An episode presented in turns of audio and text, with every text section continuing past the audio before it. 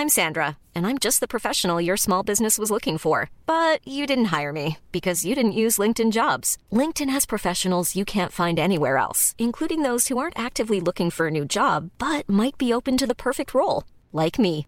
In a given month, over 70% of LinkedIn users don't visit other leading job sites. So if you're not looking on LinkedIn, you'll miss out on great candidates like Sandra. Start hiring professionals like a professional. Post your free job on linkedin.com/people today.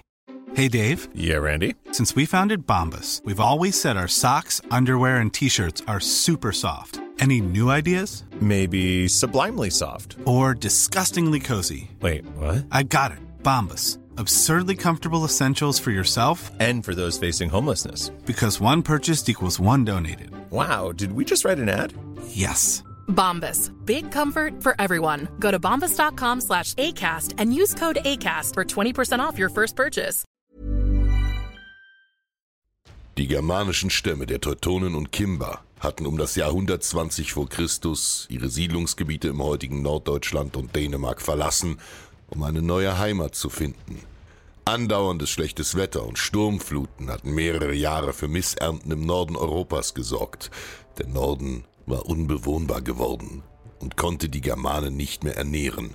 So zogen die Stämme auf der Suche nach neuen Siedlungsgebieten, in denen sie sich als Bauern niederlassen konnten, mit ihrem gesamten Hab und Gut in wärmere, südliche Bereiche des heutigen Deutschlands. Entlang der Donau erreichten sie schon bald die fruchtbaren Siedlungsgebiete der Kelten und ihr Königreich Noricum. Die dort lebenden Kelten waren weltoffene Händler und gewillt, die ankommenden Germanen ebenso wie zuvor die Römer aus dem Süden in ihrem Land willkommen zu heißen.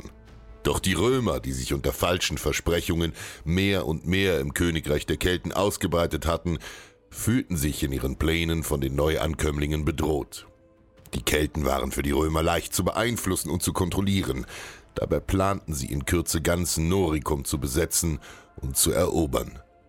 Doch dabei kamen diese fremden Ankömmlinge aus dem Norden höchst ungelegen. Der Oberbefehlshaber der römischen Truppen, Konsul Gnaeus Papirius Carbo, war fest entschlossen, den neuen Siedlern samt ihrer Frauen und Kinder eine hinterhältige Falle zu stellen und die ahnungslosen Germanen mit seinen überlegenen sechs römischen Legionen in der Nähe der Stadt Norea einfach zu vernichten. Doch kein zweites Volk war je mutiger und tapferer als die Germanen. Als die römischen Legionen begannen, ihre Schlachtordnung einzunehmen, erkannten die Germanen das Vorhaben, erhoben sich und töteten jeden Angreifer. Kein Römer verließ lebend das Schlachtfeld. Die Römer sollten ihre Niedertracht bitter bereuen. Und nun gingen die Germanen in die Offensive. Die Stämme der Teutonen und Kimber zogen weiter nach Westen. Auf ihrem Marsch über die Alpen schlossen sich Krieger der dort lebenden Helveten an. Schon bald hatte die Volksgemeinschaft auf ihrer Wanderung das dicht bewaldete Tal von Garonne im heutigen Frankreich erreicht. Ein unwegsames, sumpfiges Gelände, das die Germanen an ihre alte Heimat im Norden erinnerte.